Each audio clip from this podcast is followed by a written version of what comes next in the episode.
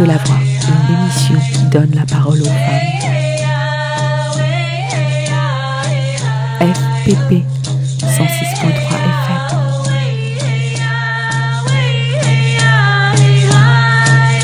Bonjour et bienvenue dans Les femmes ont de la voix. Aujourd'hui, nous recevons Juliette, euh, professeure dans le secondaire dans un lycée agricole. Elle enseigne le- français et l'histoire géo et elle a choisi de devenir donc prof cette dernière année. Quelle idée, Juliette Mais bonne question. Bienvenue dans Les femmes ont de la voix. Merci. Donc on va passer cette heure avec toi et du coup tu vas un peu nous parler des réalités de ce métier, euh, toi qui t'es retrouvée propulsée euh, du jour au lendemain, euh, experte en histoire géo et en français avec euh, des jeunes personnes face à toi. Voilà. Donc on va commencer. euh, D'abord tu vas un peu te présenter, nous dire un petit peu d'où tu parles et donc euh, le lien que tu as avec le sujet, nous en dire un petit peu plus. Donc, c'est pas ma première expérience de prof. J'ai donc moi j'ai fait des études de, de sciences sociales, sciences politiques. Je savais pas trop quoi faire après. J'ai euh, découvert euh, plutôt les méthodes d'éducation dites non formelles à travers des stages, euh, etc.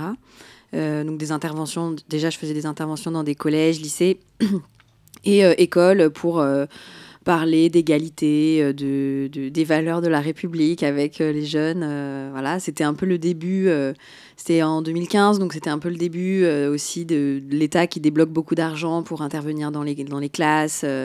on commençait un peu à parler laïcité aussi à ce moment-là. Euh, donc voilà, j'ai fait ça. Et puis, en fait, j'ai beaucoup aimé euh, être dans le milieu scolaire. Et, euh, et donc, euh, comme je trouvais pas de travail, j'ai vu que sur Pôle emploi, il y avait énormément d'offres, en fait, de profs.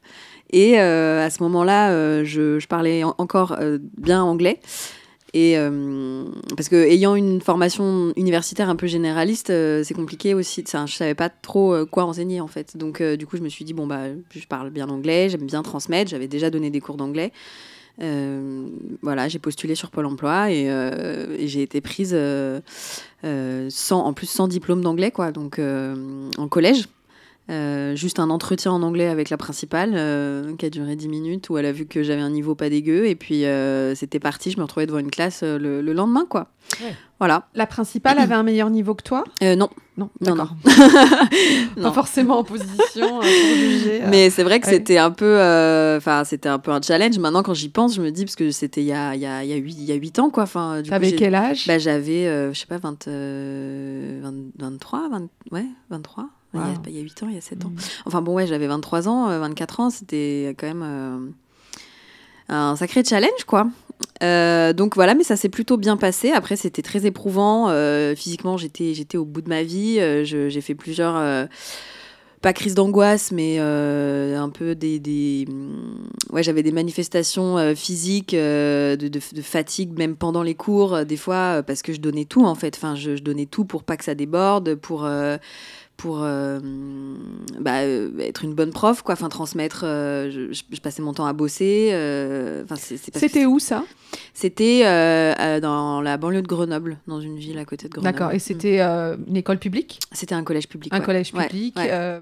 Voilà. Après, j'ai été super bien accompagnée par mes collègues d'anglais, notamment, enfin, qui m'ont qui m'ont aidé, qui m'ont. Je suis allée voir aussi leurs cours à eux. Euh, Il y a des personnes qui sont venues voir mes cours. Enfin, je me suis sent... je me suis pas sentie euh, délaissée non plus. mm. Mais c'est vrai qu'avec du recul, euh, je, je me dis que bon après, je pense que ça s'est bien passé et au final, les élèves. je, je pense pas qu'ils aient perdu du niveau d'anglais. et, euh, Enfin, au contraire, on a fait des trucs assez cool. Mais bon, euh, j'ai quand même débarqué dans cet environnement euh, sans euh, rien connaître ni du, pro- du programme, en ayant un bon niveau d'anglais. Mais euh, voilà, je, je suis pas non plus bilingue, euh, donc euh, voilà. Du coup, comment ça se passe quand du jour au lendemain, comme ça, on, on se retrouve devant une classe sans, sans aucune préparation, sans... Euh, alors du coup, j'ai j'ai beaucoup utilisé justement les, les quelques outils que j'avais euh, expérimentés dans mes stages, etc., d'éducation non formelle. Tu peux nous rappeler ce que c'est l'éducation non formelle Euh, bah, l'éducation non formelle, euh, moi en tout cas, les méthodes que j'ai utilisées, c'est euh, des méthodes pédagogiques qui ont été un peu formalisées, notamment avec le Conseil de l'Europe, qui est cette institution qui est un peu la seule institution européenne qui a pas de côté financier, donc qui est, je trouve assez intéressante. Et en fait, ils il y a eu un projet un peu entre plein de pays européens de comment dire, amener les jeunes à se rencontrer à travers les pays européens et à euh, un peu à se former entre eux, entre pairs, euh, sur euh, bah, s'émanciper un peu intellectuellement, parler des questions d'égalité, parler des questions de genre, parler lutter contre le racisme, enfin des choses comme ça. Et du coup, c'est des méthodes, bah, c'est des, pas, des, c'est des, des, trucs un peu tout bêtes, quoi, des débats mouvants, des façons de se rencontrer avec euh, ouais, des, petites activités un peu ludiques, mais où chacun a une liberté de parole. Euh... Débat mouvant, ça c'est un outil d'éducation populaire. Ouais. Ça, consiste en quoi? Euh, Ça consiste en un débat où on est debout et où euh, on a d'un côté de la salle un panneau d'accord, de l'autre côté un panneau pas d'accord, et puis l'animateur, l'animatrice donne des, des affirmations et les élèves ou les, enfin, les jeunes ou les participants se placent physiquement selon leur degré d'accord ou non avec la phrase et euh, l'idée, c'est que chacun s'écoute vraiment. Euh, euh, enfin, puisse développer un argumentaire et que les autres écoutent sans interrompre. Et ensuite, on peut se déplacer si soit on change d'avis ou faire un pas vers l'autre pour lui signifier que son argument était plutôt bien vu et voilà, changer de, changer de côté. en fait, c'est vrai que la position physique, enfin, le fait d'être debout, permet une certaine liberté de parole. Euh, enfin, on élabore différemment quand on est dans, de cette façon dans l'espace que quand on est assis à un bureau. Et ça, je le fais encore aujourd'hui avec les élèves et ça marche super bien. Ils sont vraiment en demande de ça, ne serait-ce que parce que ça leur donne un temps euh, d'expression euh, qu'ils n'ont jamais, en fait, enfin, qu'ils n'ont pas beaucoup. Et où surtout, la personne qui anime ne ne va pas juger ce qui est en train d'être dit, ne va pas dire que c'est faux ou c'est juste. Mmh. L'idée, c'est un peu peut-être d'orienter des fois ou de de, suggérer des pistes de réflexion, mais jamais de dire que ce que dit la personne c'est faux ou c'est nul ou c'est voilà.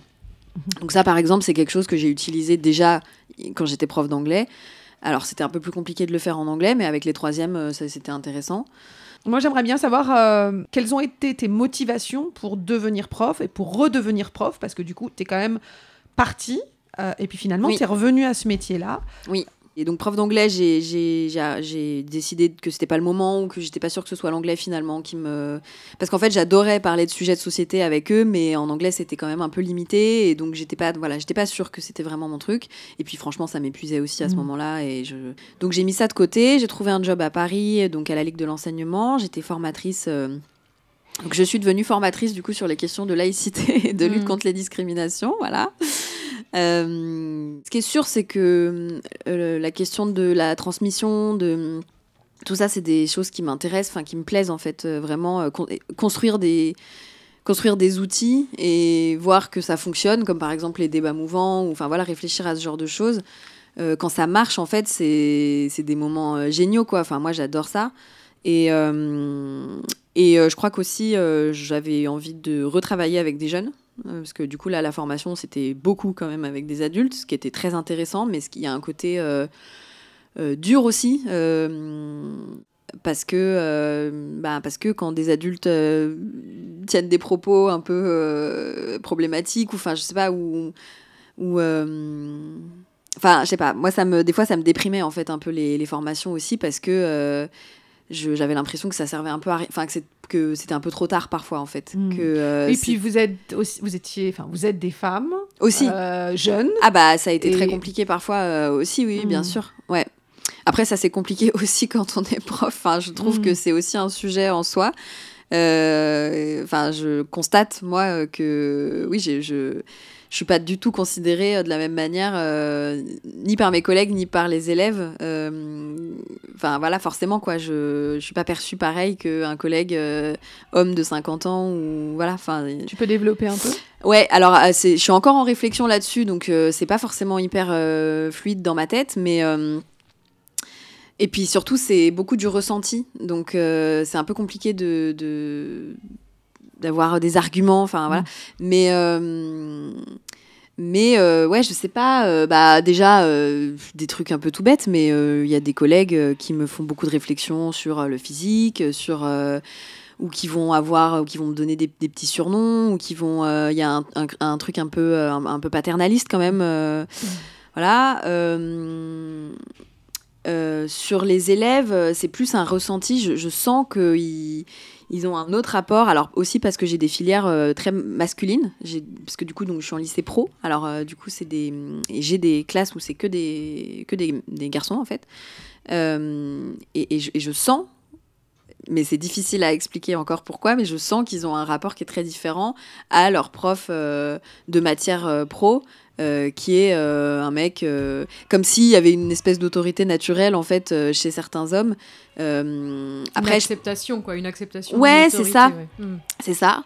Que qu'avec moi c'est parfois plus compliqué et il n'y a pas qu'avec moi il y a aussi certains profs hommes mais qui ne correspondent pas forcément aux critères de masculinité un peu classiques avec qui ça se passe très mal du coup mais parce que du coup c'est donc c'est des filières masculines euh, Avec euh, on Très, met en euh, avant la virilité. avec en- voilà Ouais, et euh, enfin c'est vraiment je, je veux pas du tout être dans le cliché ou quoi mais il y a il y a y a un peu ce, ce- cette ambiance un peu viriliste euh, que qu'ont beaucoup d'ados je pense entre eux Euh, mais là voilà c'est des classes uniquement euh, de garçons et euh, et euh, bon enfin ce que vous pouvez imaginer euh, de de propos euh, homophobes à longueur de journée, euh, de d'insultes. euh, Enfin, je vais pas développer ici parce que mais, euh, Sexiste. euh, sexiste, ouais, sexiste, homophobe, alors raciste aussi du coup, Mm. euh, mais euh, enfin c'est un autre sujet, mais c'est ça on existe pourra y aussi. revenir Ouais. aussi euh, le fait. Enfin, Euh, voilà, il y a tout ça. Et donc, euh, bah donc c'est pas toujours évident euh, d'être euh, d'être une prof euh, femme euh, jeune euh, qui débarque là. euh, voilà. Et puis moi, du coup, j'ai aussi un rapport avec cette, cette question de l'autorité. Ça me ah, ça me questionne beaucoup justement en fait. euh, euh, parce que je, je sais que c'est nécessaire. Enfin, on, on- on me dit que c'est qu'il faut en fait avoir de l'autorité, sinon ça. alors est-ce que c'est l'autorité ou est-ce que c'est un cadre qu'on respecte et qu'on Alors, pose Oui, il y a, y a la question du cadre qui est hyper importante, mais, mais du coup, euh, comment est-ce qu'on fait respecter le cadre euh, sans autorité? Enfin, je sais pas. Hmm. Je... Enfin, ça me, ça me questionne vraiment, ce, ce, ce truc-là. Bah, Mhm. Du coup, j'en profite pour rebondir. euh, Ouais. Toi, dans ton parcours en tant qu'élève, du coup, comment tu as ressenti l'école et justement par rapport à cette question d'autorité, parce que c'est vraiment le lieu euh, de la contrainte. Ouais. euh, qui nous prend quand même pas mal d'années dans notre vie. ouais. Euh, bah, assez mal, en fait, du coup. Euh, donc, euh, je suis assez au clair sur le fait que vouloir être prof, c'est aussi un peu réparer quelque chose, je pense, pour moi. Voilà. Donc, je sais pas pourquoi les gens décident d'être prof, mais en tout cas, moi, c'est j'ai un vrai, un vrai intérêt et, et un vrai enthousiasme sur développer des outils pédagogiques, la transmission, etc. Mais il y a aussi quelque chose de l'ordre de la réparation où... bah, en tout cas pour certains élèves, certaines, qui euh, vivent mal, euh, qui vivent mal l'école, comme moi j'ai pu mal le vivre aussi, euh, où je me suis sentie euh, super dominée euh, à plein de points de vue, mais beaucoup par les profs en fait. Euh, je, je, je, je, déteste ça en fait, vraiment. Mm. Et euh, T'en Quand tu avais conscience à l'époque euh, J'en avais conscience, euh, je le formulais pas comme ça, mais c'était un peu, c'était l'enfer d'aller en cours pour moi. Enfin, vraiment. euh, mais pour plein de gens autour, enfin, pour plein d'amis, euh, c'était, c'était, l'école, c'était pas du tout un lieu euh, sympa, quoi. Parce qu'il y avait de la pression sociale, parce qu'il y avait, euh, euh, enfin, déjà entre entre pairs, quoi, on va dire, c'était, on était soumis à jugement. Et puis, alors, quand t'es une fille, euh, c'était la coincée, t'es l'intello, ou alors t'es la, t'es la bon, enfin, un, un mot insultant euh, pour dire qu'une fille euh, qui est, euh, Qui est bien dans son qui, corps. ouais, qui est bien dans son corps, ou enfin voilà, qui découvre la sexualité, tout ça, c'est problématique, quoi. Donc, euh, du coup, c'était soit l'un, soit l'autre. Donc, moi, j'étais plutôt l'intello, euh, un peu, un peu mal dans sa peau, quoi. Et, euh, et à côté de ça, euh, j'ai été face à des profs super violents, euh, donc pas, pas forcément physiquement, pas, pas, pas physiquement, mais du coup super violents psychologiquement. Euh, ouais, dans un truc vraiment de, de domination où Tu as une anecdote, par exemple? Ouais, j'en ai plein. Bah, euh, alors j'ai une anecdote qui est assez horrible, mais j'étais en, donc j'étais en, en sixième et euh, j'avais cours avec j'avais art plastique et on devait fabriquer une une une figure en papier. Donc c'était un- une espèce de, de cours d'introduction à l'architecture. Et donc j'ai j'ai fabriqué ce- cet objet et on devait le présenter chacun notre tour devant tout le monde. Donc je le présente et la prof dit, euh, en parlant de mon objet, que si ça avait été dans une poubelle, elle aurait pas vu la différence avec les autres papiers, par exemple. Ah ouais. Et donc, moi, j'avais bah, 11 ans. Et c'était déjà un enfer pour moi d'être face à toute la classe. Enfin, vraiment, il y avait ce truc de, d'être soumis au mmh. regard des autres. Enfin, vraiment, mmh. aller au tableau, c'était, j'avais envie de vomir à chaque fois. Mmh. Et, et, ça, bah, c'était euh, dans les premiers mois de l'année scolaire, euh, début du collège. Euh, l'humiliation. L'humiliation totale. Et j'en ai plein des anecdotes comme ça, et pas que pour moi, hein, pour d'autres camarades. Enfin, voilà, pour moi, l'école, c'était ça, en fait, pour moi, entre autres. Après, j'ai eu des profs super, surtout au lycée. mais qui du coup bah, étaient vraiment dans une bienveillance et qui avaient aussi, je pense, un vrai amour de leur discipline ou en tout cas l'envie de le faire aimer aux élèves. Euh, voilà, enfin, je sais pas si tu voulais d'autres anecdotes, mais euh, bon, bref, des, enfin voilà, vous voyez bien l'idée de violence qu'il y a derrière. Tu étais plutôt dans le public ou dans le privé? Public. D'accord. C'était important euh, pour tes parents que tu sois dans le public Alors, ou c'était un peu le hasard? je, Oui, mes parents sont plutôt attachés au public, mais c'est aussi qu'on a grandi dans un, endroit où il n'y avait pas le choix en fait. Enfin, sinon, mm. il fallait aller plus loin en internat ou voilà. Tu as grandi plutôt dans un milieu rural? Ouais. Tout à fait quelque part, l'endroit où tu es, parce que tu, tu racontes donc, que tu arrives dans l'enseignement avec tes outils d'éducation populaire, avec euh, ces formations, et, euh, et, que toi, dans ton parcours et actuellement dans, dans ton expérience, tu te questionnes sur l'autorité, mais en même temps, en fait, tu n'arrives pas avec ce bagage institutionnel mm. euh, du fait de ne pas avoir eu une formation classique mm. de prof initial, mm. en tout cas. et quelque part, tu arrives avec un peu ta, ta, page blanche à toi.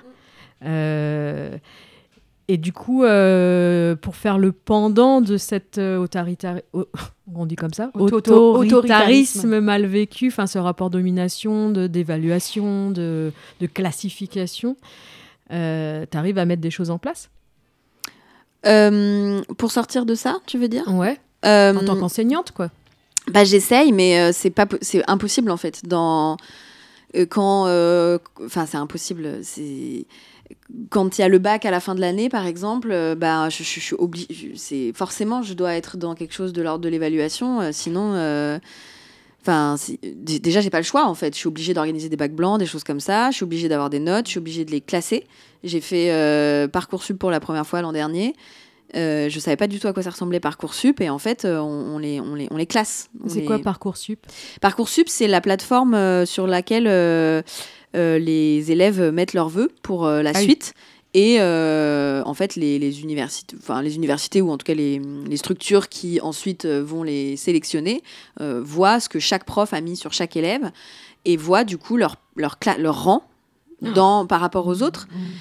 Euh, et moi, rien que ça, je trouvais ça horrible en fait. Je savais pas du tout que ça fonctionnait comme ça mm. Parcoursup. Et en plus, c'était horrible parce qu'il y avait des élèves moi, qui avaient la même moyenne et on ne peut pas les mettre à égalité. Donc, euh, comment tu choisis euh, quel élève tu mets en troisième et quel élève, quel élève tu mets en quatrième? Enfin, je trouvais ça.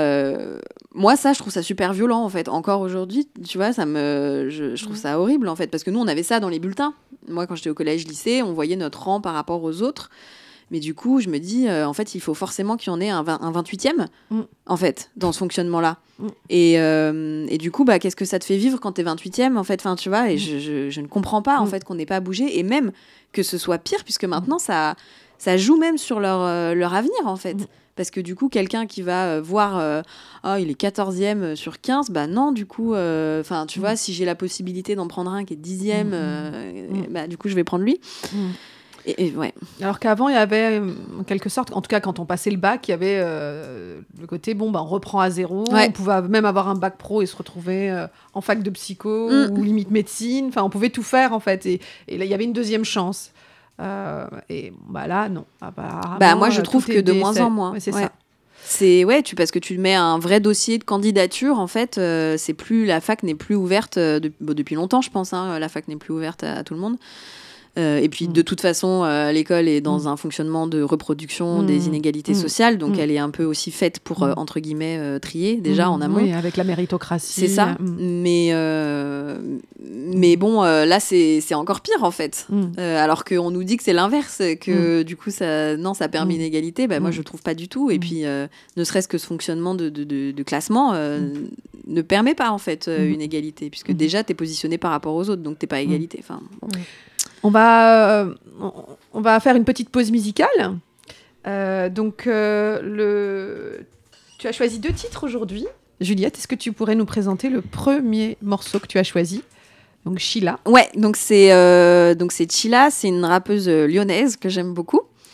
Euh, et euh, ce, cette chanson, pardon, cette chanson n'est pas, enfin c'est pas forcément celle que je préfère de, de Sheila, mais donc elle s'appelle Premier jour d'école et elle elle décrit assez bien Ouais, euh, ce que, en tout cas, par exemple, ce que moi j'ai ressenti quand je suis arrivée au collège la première fois, quand elle dit euh, coup de pression comme un premier jour d'école, ça me, ça me parle.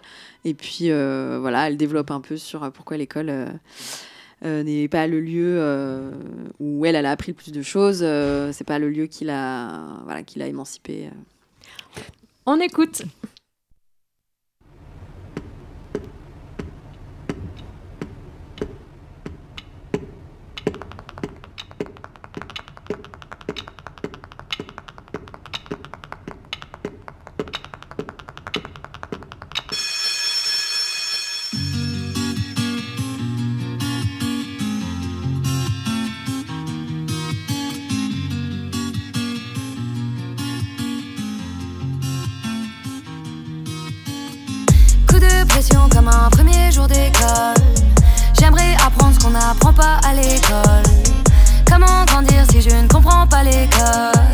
J'aimerais apprendre ce qu'on n'apprend pas à l'école.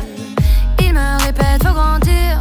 Trouver travail, fonder famille, penser à venir. Mauvais bulletin, on m'a dit l'amour avant l'argent. Mais j'ai besoin d'argent depuis que l'amour est à vendre. Pendant ce temps, maman cherche les billets. Papa dans nos prières. Mauvais élève, je suis dissipé. Le frère lui veut briller. Maman cherche les billets. Papa dans nos prières. On m'a pas appris à gérer les drames de la vie, donc je suis parti en vrille. Ouais. Coup de pression comme un premier jour d'école. J'aimerais apprendre ce qu'on n'apprend pas à l'école. Comment grandir si je ne comprends pas l'école? J'aimerais apprendre ce qu'on n'apprend pas à l'école de pression comme un premier jour d'école. J'aimerais apprendre ce qu'on n'apprend pas à l'école. Comment grandir si je ne comprends pas l'école? J'aimerais apprendre ce qu'on n'apprend pas à l'école. Pas facile d'être un enfant, mais c'est encore pire d'être un enfant qui devient grand. Mauvais parents, on me dit faut s'inquiéter pour plus tard. J'ai pas peur de la mort quand elle viendra, je ne serai plus là. Pendant ce temps, maman cherche les billets. Papa dans nos prières. Mauvais élève, je suis dissipé. Le frère lui veut briller. Maman cherche les billets. Papa dans nos prières. On m'a pas appris à gérer les drames de la vie, donc je suis parti en vrille, ouais. Coup de pression comme un premier jour d'école. J'aimerais apprendre ce qu'on n'apprend pas à l'école. Comment grandir si je ne comprends pas l'école? J'aimerais apprendre ce qu'on n'apprend pas à l'école de pression comme un premier jour d'école.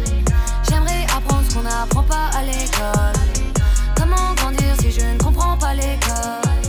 J'aimerais apprendre ce qu'on n'apprend pas à l'école.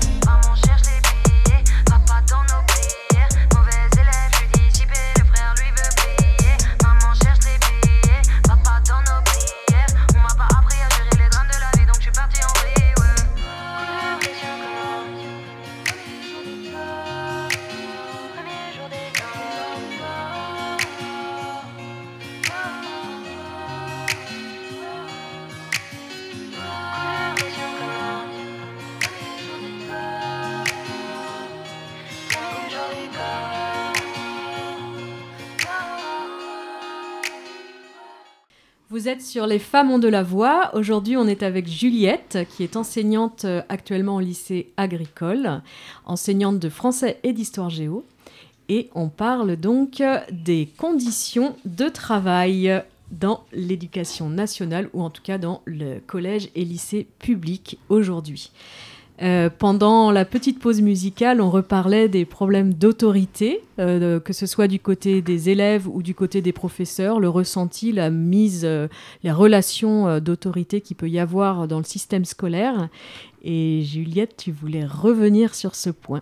Oui, c'est que je ne trouvais pas bien mes mots tout à l'heure, mais parce qu'en fait, moi, la, la question de l'autorité, ça m'a toujours, comment dire euh, mise un peu mal en fait parce que je trouve que dans notre société dire que quelqu'un n'a pas d'autorité c'est c'est très dévalorisant en fait. Enfin, il y a un côté, c'est un peu la valeur pas suprême, mais c'est en tout cas une valeur euh, personnelle importante quoi. Quelqu'un qui a de l'autorité enfin c'est un peu comme l'histoire du charisme etc c'est voilà c'est quelqu'un qu'on respecte. Euh, l'idée de pas avoir d'autorité c'est l'idée que t'es pas respecté. Donc euh, enfin c'est voilà c'est un peu trash en fait quoi.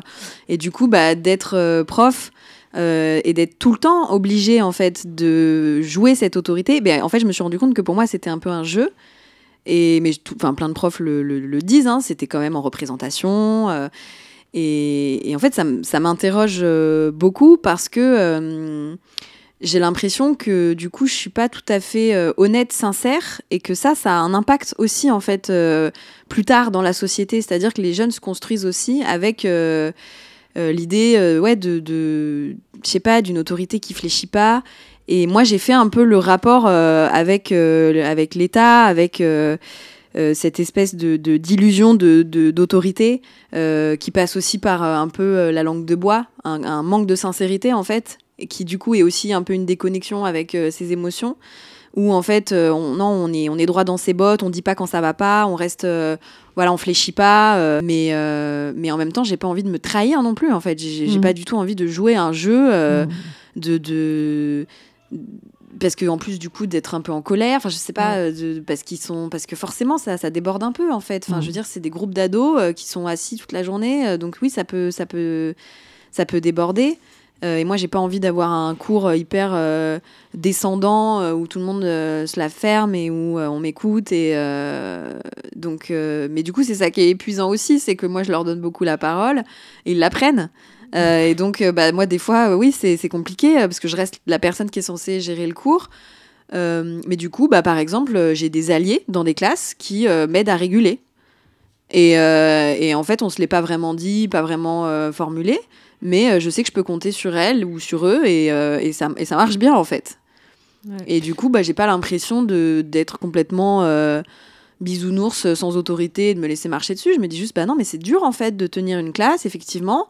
Euh, est-ce que c'est si grave de, de faire ça euh, Enfin voilà, de, que eux aussi s'autorégulent. Enfin, je sais pas. Après, j'ai l'impression que ce que tu pointes aussi, ça, ça m'interroge à ce niveau-là, c'est que la classe, elle est organisée sur le postulat de l'autorité, mm. en fait. Et que dès que ça, on bouge un petit peu ce cadre-là, tout part à volo, mais c'est pas, c'est pas seulement que ça part à volo, c'est aussi que en tant qu'élève, on est conditionné à avoir quelqu'un qui nous tient la bride, et dès qu'il y a, que ça se passe différemment, en fait, on est perdu, en vrai. Et que c'est euh, euh, prendre la parole, échanger, s'exprimer, ça devient synonyme de chaos. Et c'est fou. Mhm. Ouais. Mais après, il y a des élèves aussi, je sens qu'ils sont perturbés par euh, les méthodes que je peux avoir et du coup, j'essaye aussi de répondre à leurs besoins à eux. Donc, euh, de faire des trucs assez carrés, assez formels aussi, parce que ça les rassure. Mhm. Euh, j'ai une élève une fois qui a fait une crise d'angoisse au moment où je leur ai demandé de faire un truc en groupe et qui m'a dit je peux pas, je j'arrive pas à travailler comme ça et je sais qu'elle elle a besoin de d'un truc carré, d'un truc où on lui dit quoi faire et voilà basta. Et je peux comprendre aussi parce que bah, le conditionnement, parce que euh, c'est pas facile aussi d'être euh, en groupe, d'être ensemble à cet âge-là, de faire avec les autres. Ils n'ont pas forcément envie.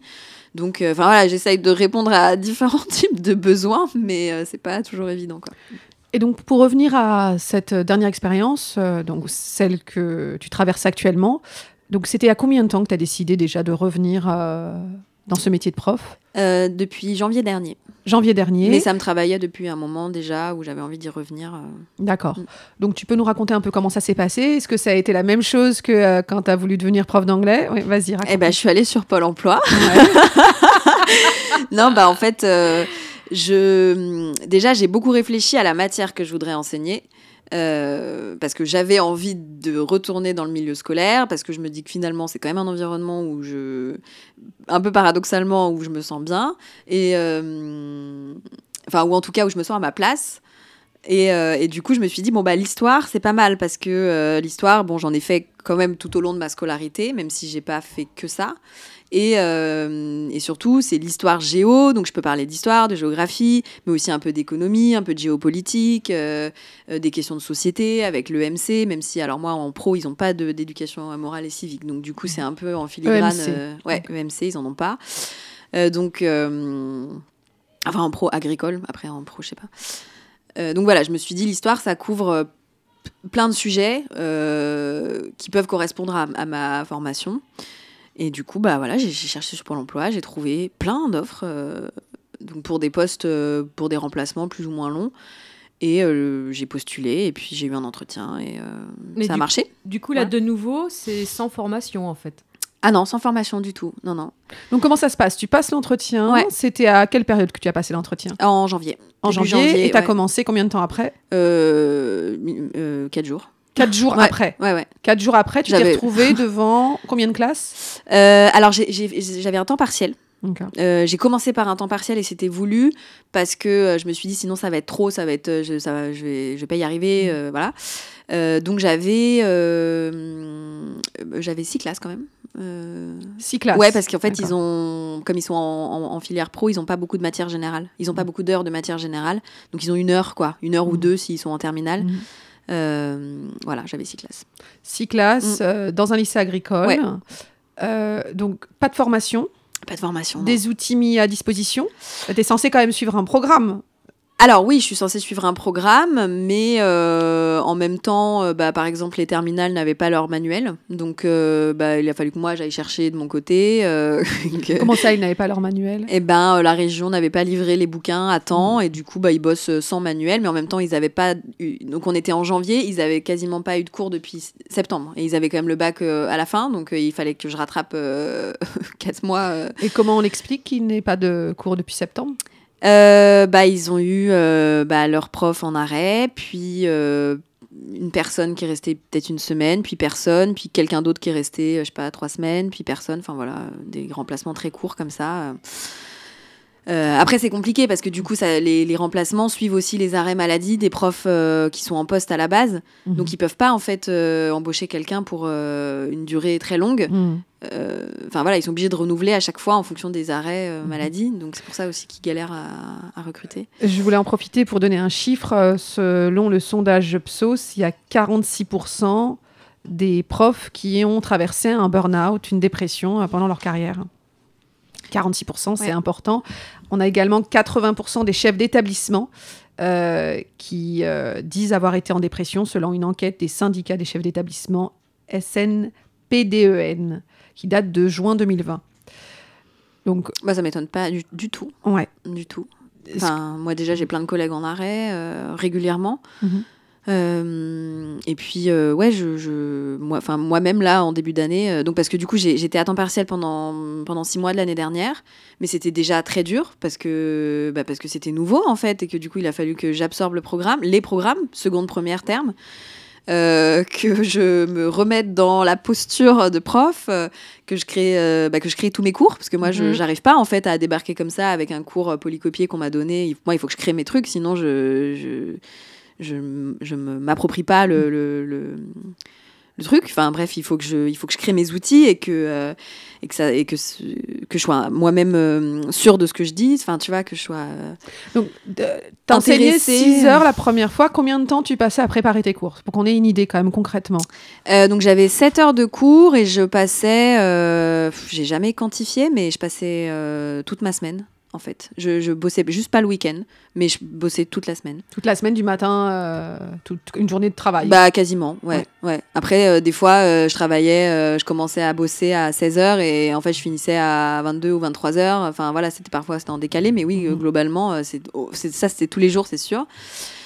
Et, et puis du coup, bah voilà, ils ont, ils ont vu que j'étais j'étais très investie, mais personne n'est venu voir mes cours à quoi ça ressemblait. Hein. Personne. Mhm ne sait ce que je dis en cours. Ça se trouve, mm. je dis n'importe quoi euh, et, personne ne le saurait. Mm. Bon, après, les élèves parlent entre eux et ça, ça se sait quand même quand tu as des mm. profs euh, qui disent n'importe quoi. Mais, euh, et puis, j'ai par ailleurs des collègues titulaires qui, disent n'importe quoi et puis ça pose de problème à personne. Mais bon, bref.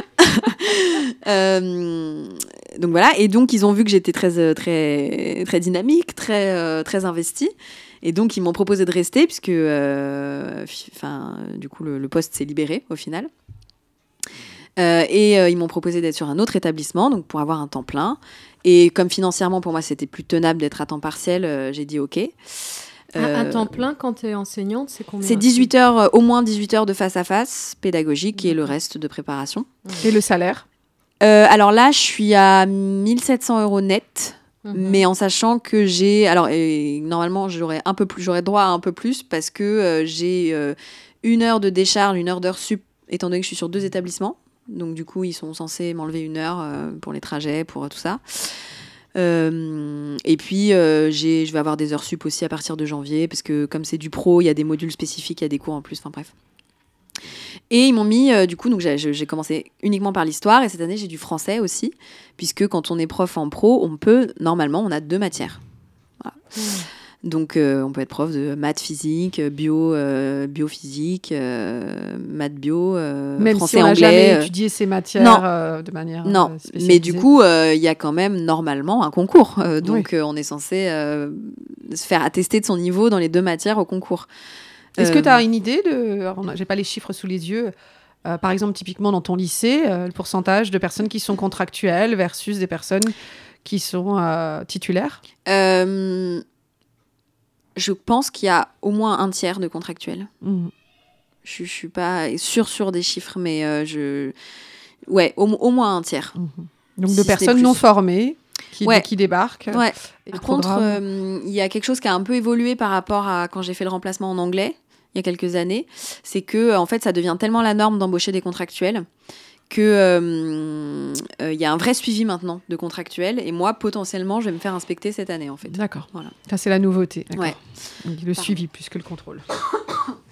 Et du coup, je rebondis quand même. Ça veut quand même dire qu'on est en train petit à petit de remplacer euh, les fonctionnaires de l'éducation nationale par des contractuels, donc par du régime général et par un, rapport d'employeur à employé et donc un modèle de l'entreprise en vrai. Complètement.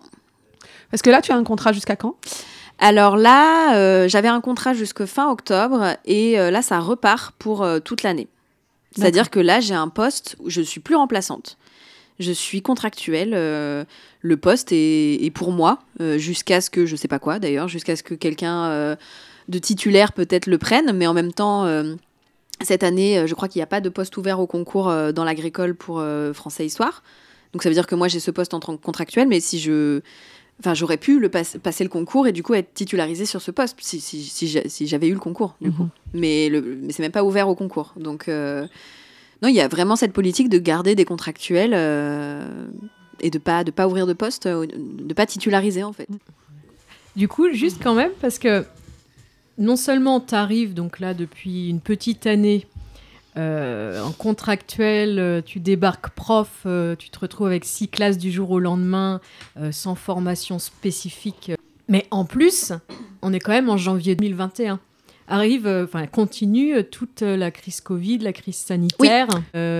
comment comment as, toi tu as traversé ça? Quel impact? Qu'est-ce que, enfin comment ça s'est passé? Ça s'est passé que de toute façon les outils de Zoom etc n'ont pas vraiment fonctionné. Enfin moi j'avais des collègues qui avaient un élève qui se connectait des fois donc bon bah qu'est-ce que tu fais avec ça? Rien. Euh, en plus, il y a une réalité. Alors, euh, c'est pas tous les élèves, mais euh, comme on est un lycée agricole, il y a beaucoup d'élèves qui vivent dans des zones rurales qui sont en zone blanche, donc qui n'ont pas forcément de connexion chez leurs parents, en fait, parce que du coup, ils sont à l'internat la semaine, mais là, ils sont retournés chez leurs parents. Zone blanche, ça veut dire pas de réseau, ouais. Donc, bah, ceux-là, déjà, de base, ils pouvaient pas avoir accès aux plateformes numériques, machin. Mais c'est marrant parce qu'en fait, on nous vend le, le tout numérique. Enfin, on tout aujourd'hui. Ça aussi, c'est une évolution que j'ai vue euh, par rapport à il y a quelques années. Euh, on est obligé d'écrire tout ce qu'on fait. Le cahier de texte, c'est numérique. Euh, l'appel est numérique. Enfin, tout est sur une plateforme, là, Pronote. il y a des traces. Il y a des traces de tout. j'ai plein de collègues qui maîtrisent pas trop les outils, qui sont complètement dépassés. puis peut-être qu'on en reparlera, mais on est harcelé de mails, mais tout le temps on reçoit, euh, maintenant, métier de prof, c'est aussi être derrière son ordi et, répondre aux mails. On reçoit des 20, j'ai compté, hein, parce que là, j'ai frôlé le burn-out et euh, il y a des jours, on reçoit 20 mails par jour. Et du coup, on te dit, ouais, mais faut trier. Bah, faut trier, mais bon, faut lire quand même et savoir comment trier aussi. Euh, c'est des mails de, de, l'établissement, des élèves C'est des, mails, non, pas de parents. Non, non, les parents sont très peu présents là, dans les échanges. Mais non, non, c'est des mails de l'administration euh, faut penser à ci, à ça, faut, il y a des élections, euh, faut voter, euh, il y a, euh, faut remplir la fiche budget, faut venir signer la fiche de poste, il y a telle réunion sur le bilan de mi-trimestre, faut y être. Euh, c'est, on parle des élèves, des cas compliqués, donc c'est des mails où tout le monde fait répondre à tous, et du coup, tu as 20 mails dans la journée de tous les profs qui donnent leur avis sur tel élève, toi, tu es censé donner le tien. Et ça, ça se fait au détriment de, de réunions d'équipes pédagogiques Ah, il y a aussi des réunions. Ah, il y a aussi des réunions. Il y a les mails et des réunions. Il y a beaucoup de réunions, et... Et il y a beaucoup de réunions sur les élèves à besoins spécifiques, donc euh, les élèves qui ont des, PI, des PAI, euh, euh, projets d'accompagnement individualisé, d'accueil individualisé, des PAP pour les élèves qui sont 10 ou qui sont en situation de handicap. qui sont euh, accompagnés Quand tu par 10, c'est toutes les c'est tout 10 euh, dyslexie, 10, euh, dyslexie, dysorthographique, dyscalculique et en, filière pro, je pense qu'il y a pareil au moins un tiers des élèves qui sont 10 donc ça ça demande aussi du travail en amont parce qu'il faut faire attention à chaque besoin.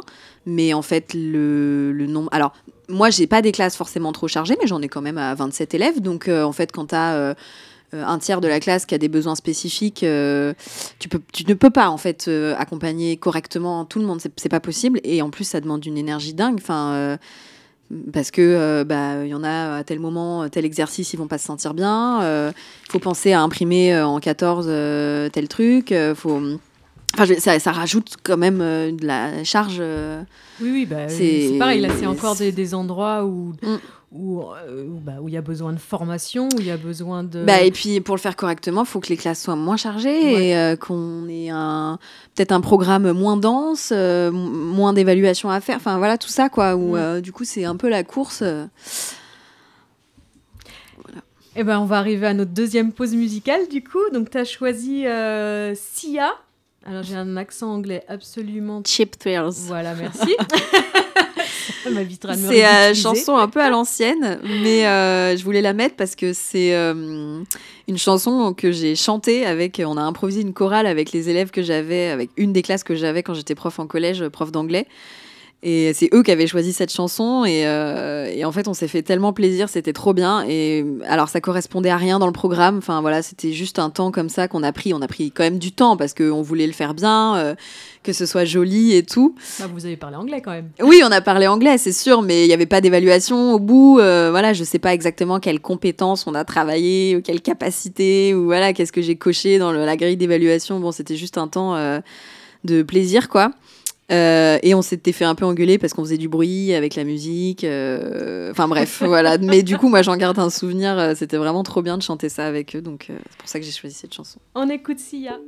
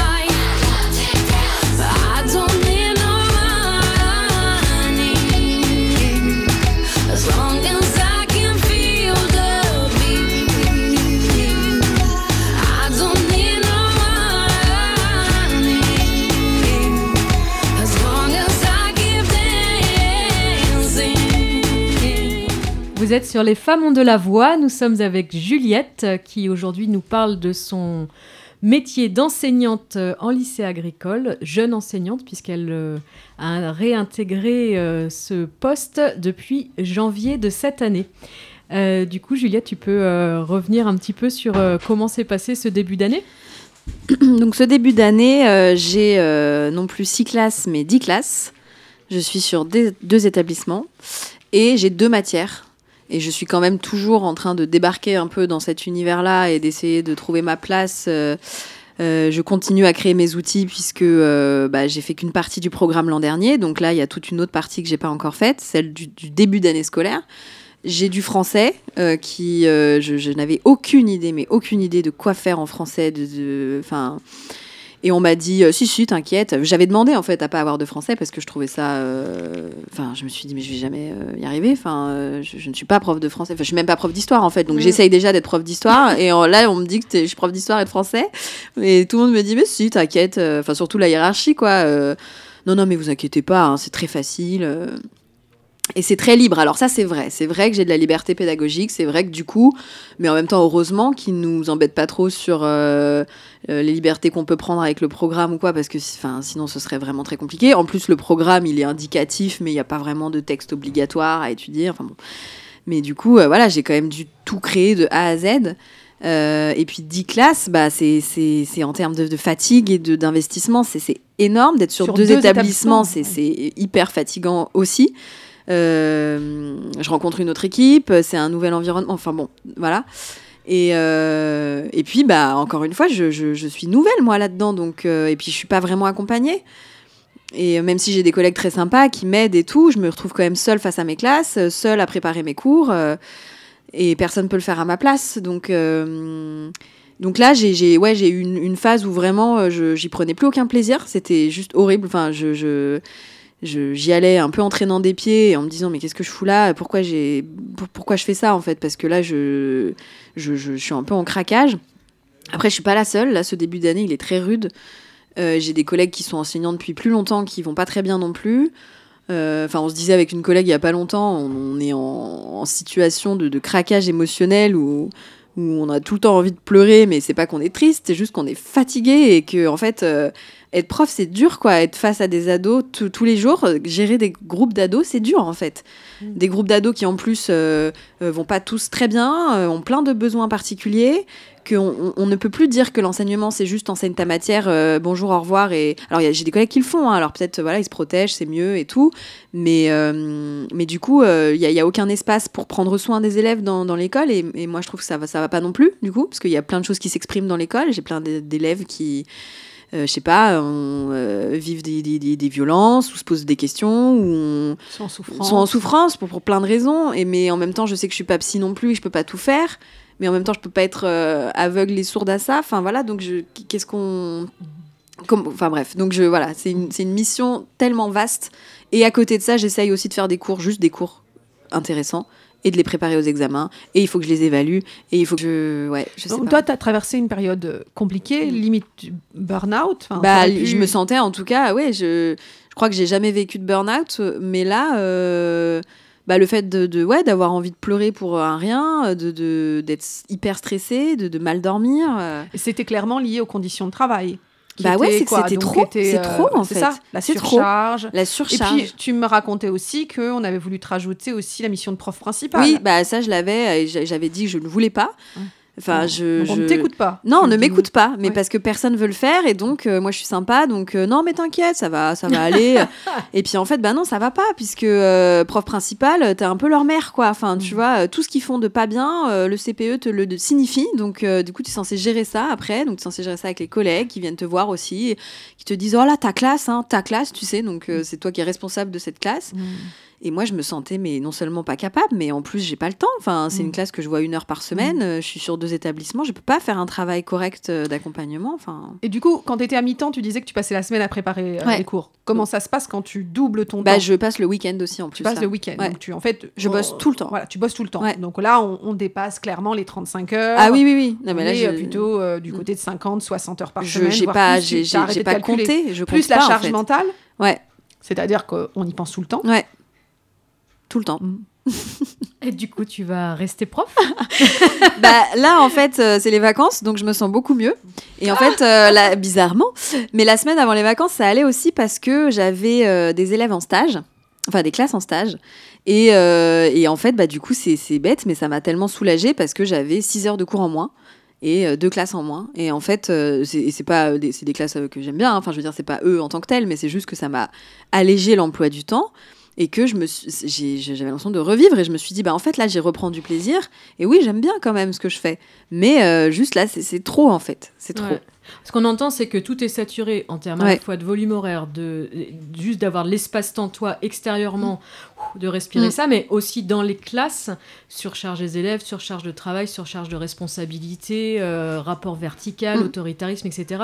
Et on sent que ça respire pas aussi dans, dans le- l'espace d'échange et d'enseignement, c'est-à-dire euh, quand même le cœur de ton métier. Et euh, co- comment tu fais par rapport, euh, bah, par rapport au contenu, par rapport à tout ça? Au programme au... Bah, en fait, c'est ça, c'est que j'essaye de, j'essaye de faire plein de choses à la fois. J'essaye de respecter le programme, de, en même temps, euh, ne, ne pas que le respecter à la lettre, parce que c'est aussi pour ça que j'avais envie d'être enseignante, en fait, parce que je trouve qu'il y, y a des manques. Euh, et que moi, je suis quand même très engagée aussi politiquement. Donc, alors, je suis censée être neutre, donc bien évidemment, euh, je vais pas leur dire pour qui voter ou euh, voilà. Mais j'essaye du bien coup que la de- neutralité n'existe pas. non, mais déjà, ça n'existe pas. Mais euh, un exemple très concret, par exemple, le- le- il y a un chapitre sur la décolonisation en terminale, mais tout au long du programme scolaire, il n'y a aucun chapitre sur la colonisation. Et moi, je trouve ça aberrant de parler de décolonisation sans avoir parlé de la colonisation. Et du coup, bah, moi, j'ai envie d'en parler parce que sinon, c'est partiel en fait. Alors c'est forcément partiel, mais euh, là, quand on leur dit alors c'est quoi les causes des décolonisations, Euh, la réponse qu'on attend scolaire, c'est euh, parce qu'ils ont aidé pendant la Seconde Guerre mondiale et on les a pas remerciés. Ou alors parce qu'ils ont une élite qui est suffisamment formée intellectuellement, ils ont plus besoin des pays colonisés. On a l'impression, et c'est ça, vraiment, c'est dit comme ça. Mais par contre, il n'y a aucune euh, info sur c'est quoi la réalité de la colonisation, de la vie sous la colonisation, enfin voilà, par une carte comme ça en début de chapitre. Donc, euh, donc c'est aussi pour ça que j'ai envie de faire ce métier, pour euh, apporter euh, aussi des choses qui Du me semblent essentielles en Mhm. fait quand même pour le bien-être de la société. Enfin voilà, après Du je. coup, ça détonne pas avec les collègues Ah si. comment, comment ça se passe? Après, encore une fois, c'est, enfin, personne sait ce que je fais en Ouais. cours. Après, personne ne contrôle en Ouais. fait. Donc moi, j'en parle volontiers si on me pose la question ou si je suis amenée à en parler avec des Mhm. collègues. Mais mais chacun est un peu dans sa bulle, fait son truc quoi. Justement, j'allais te demander euh, lycée agricole, de garçons, euh, milieu voilà rural. Bon, a priori, plutôt qui votent à droite, peut-être extrême droite, je me trompe. Enfin, voilà, c'est Bah ça, une oui, caricature, mais, ça, il y, y- y en a, il y en a Ouais. un certain nombre, ouais. Ouais. Mm. mais donc- du coup, euh, Bah, ça, plutôt, c'est- plutôt milieu blanc. Ouais, très, Ouais, très, très. d'accord. Ouais. Alors, c- comment, comment on fait quand on a une prof gauchiste? Eh ben, T'es pas censé le dire, eh cela bien, dit. je vais peut-être me faire virer, je ne sais pas. Non, euh, bah encore une fois, euh, j'essaye de faire en sorte que ce soit. Enfin, euh, c'est ça aussi. J'essaye de gérer cette question de la neutralité et de et puis de encore une fois pas être dans quelque chose de descendant, donc de plutôt amener des pistes de réflexion et puis de que ça vienne d'eux. Euh, mais j'entends des choses euh, enfin choquantes à longueur de journée c'est donc euh, les propos homophobes sexistes et aussi les propos très racistes un gros un gros souci avec les arabes principalement Euh, voilà donc j'ai j'ai un peu l'impression d'être dans la guerre des, des deux France euh, parce que voilà, j'ai quand même quitté Paris euh, et un milieu assez militant. Et les jeunes que j'ai vus à Paris, bah, ce n'est pas du tout les jeunes que je vois aujourd'hui. Donc c'est intéressant. Mais, euh, mais ça aussi, c'est lourd, je sais pas. Mais en tout cas, moi, c'est un, c'est un travail aussi en plus de poser ces questions-là euh, de société. J'ai pas juste envie de faire un cours d'histoire. euh, euh, Enfin, comment dire, où ils apprennent des dates sans, sans âme, sans, euh, sans but, sans. Enfin voilà, j'ai envie qu'on discute un peu des sujets de fond. euh, parce qu'en plus, eux, ils s'en foutent de l'histoire, en fait. Enfin, ils s'en foutent, il y en a plein qui s'en foutent. Eux, ils ont leur boulot à la fin. Ils sont en bac pro, ils savent ce qu'ils veulent faire. Les matières générales, ça les saoule, c'est du travail en plus. Ils comprennent pas pourquoi l'histoire, euh, pourquoi. Euh, apprendre des dates, c'est chiant. euh, et puis on aura oublié dans deux ans. Et c'est vrai, probablement. Enfin, je, je Mm. comprends aussi ce point de vue-là. Moi, je me souviens pas du tout de mes cours d'histoire, perso. Euh, bon, à part la Seconde Guerre mondiale, parce que vraiment c'était très chargé, mais sinon très peu. Donc. euh, Mais, mais tu, tu sens que ça bouge? Tu sens que. J'en sais rien. Tu sais pas. Je sais pas. Je sais pas. Et c'est là, c'est des fois aussi où je suis déprimée parce que je, je, je- je- je me dis, j'ai peut-être aucun, aucun impact. Alors après, bon, j'aurais été quelqu'un de bienveillant et qui a et qui euh, ouvre une parole peut-être. euh, voilà, j'ai quand même assez confiance en moi sur le fait que je, je pense que je suis pas une prof dégueu, en fait. Mais Tu euh, l'as quand même parlé. Alors, c'est- c'est- tu m'as dit quoi Le 17 octobre 61 ou le 8 mai 45, l'autre 8 mai, celui de l'Algérie? Enfin, je veux dire, déjà, s'ils partent en sachant que ça, ça existe, ce sera déjà énorme, même si là, on parle de date précise. Mais, mais j'imagine que, voilà, tu, tu recontextualises. Et, mais ouais, moi, je, je pense euh, qu'on a tous été marqués par des profs. Il y en a qui nous marquent plus ou moins. En tout cas, les profs qui détonnent, c'est ceux qui vont aussi nous marquer. Et, euh, et, et j'espère, en tout cas, Mm. j'imagine que c'est comme ça que tu, tu, tu arrives à continuer aussi, quoi, Ouais. en te disant que ça a quand même du sens. tout à fait. Et Juste pour terminer, peut-être, euh, comme tu arrives en plus à un, à un moment euh, qui est vraiment euh, très critique en termes de cadre d'enseignement, euh, et puis cadre social, enfin de la société aujourd'hui aussi, c'est quand même très compliqué. hein. C'est compliqué de reprocher à des élèves des propos racistes, des propos sexistes, et alors qu'on en entend toute la journée de nos, gouvernants notamment. Et pour toi, qu'est-ce qui, dans l'idéal en fait, ça se passerait comment? L'école, l'enseignement? Euh, bah déjà, il y aurait pas euh, cette pression sur l'évaluation, sur les compétences, sur les, le classement, sur euh, euh, voilà. Donc après, je j'ai pas plus réfléchi que ça. Je je sais pas comment est-ce qu'on pourrait faire, mais étant donné que tout est soumis à évaluation, en fait, même leur implication, elle dépend de l'évaluation en fait. Hmm. Et ça, moi, ça me, enfin, je trouve ça hyper compliqué. Euh, et puis évaluer, euh, enfin, moi, je, je fais plein de choses qui sont pas évaluables en fait. Euh, Les faire débattre, euh, ce n'est pas évaluable. Je vais pas euh, dire alors deux points pour euh, le- le- l'argument. Enfin, non, moi, je m'en, je m'en fiche et j'ai pas envie de faire ça. Donc déjà, il y a ça. Euh, peut-être aussi euh, reconfigurer le côté euh, prof prof élève. Par exemple alors un truc très chouette quand même dont j'ai pas parlé là j'ai des au lycée où je suis ils organisent des ce qu'ils appellent des pluris et donc c'est plusieurs profs et du coup ça je trouve ça hyper intéressant euh, qui, qui font cours en même temps et qui chacun avec leur spécialité euh, construisent un module ou euh, voilà et du coup bah, je trouve que déjà de pas avoir une personne qui est euh, la référente euh, l'autorité celle qui gère de A à Z mais de, de répartir un peu cette charge c'est aussi une autre relation avec les élèves, de moins charger les classes aussi, mais vraiment, euh, beaucoup moins. De, je sais pas, de changer aussi comment les, les classes sont constituées, là, le truc de deux par deux en rang, etc. Enfin, tout ça, en fait, euh, je trouve ça un peu glauque, quoi. Donc, euh, voilà, un lieu, euh, ouais, un lieu un peu plus d'émancipation, moins d'évaluation. Euh, et puis peut-être, ouais, repenser aussi, bah, repenser les programmes, ça c'est certain. Et puis, ouais, je, je sais pas, faire en sorte que chacun y trouve son compte. Parce que là, là l'école pour les jeunes que j'ai en face de moi, c'est un, un peu la plaie, quoi. Enfin, c'est, on a vraiment, vraiment hâte que ça se termine. Je me dis, c'est quand même dommage de commencer sa vie en se disant, j'ai hâte que ça, ça se termine, quoi. Enfin, voilà. Ouais, surtout, euh, moi je sais que j'ai réalisé très tard que finalement l'école c'était qu'un endroit où euh, qui était pas pour moi, qui était pour satisfaire les autres, satisfaire euh, mes parents, satisfaire les profs et leur donner ce qu'ils attendaient. Et c'est beaucoup plus tard que euh, on m'a dit mais en fait la fonction à la base de l'école c'est de réfléchir par toi-même, de devenir un adulte qui vit dans la société, qui se sent bien dans cette société, qui trouve sa place. Ah bon? Et ça ne permet pas, pas, simplement répondre à des injonctions et, et se plier aux règles. Donc effectivement, il y a un énorme décalage et, et- et c'est vrai que peut-être la première mission de l'école serait déjà de la définir avec euh, les élèves Mm. qui en font partie. Ou en tout cas de se donner les moyens de son but. Tout à fait. Si- c'est cela, ouais. Eh bien, euh, merci Juliette. Merci à vous. Merci. Ça a été euh, un très bon moment qu'on a passé avec toi. On aurait pu y passer euh, plusieurs heures. C'est passionnant. C'était donc les Femmes ont de la voix. Et on se retrouve le mois prochain. Hélène va se retrouver sur le banc des invités puisque on va parler de réforme chômage, de sécurité sociale et d'intermittence du spectacle.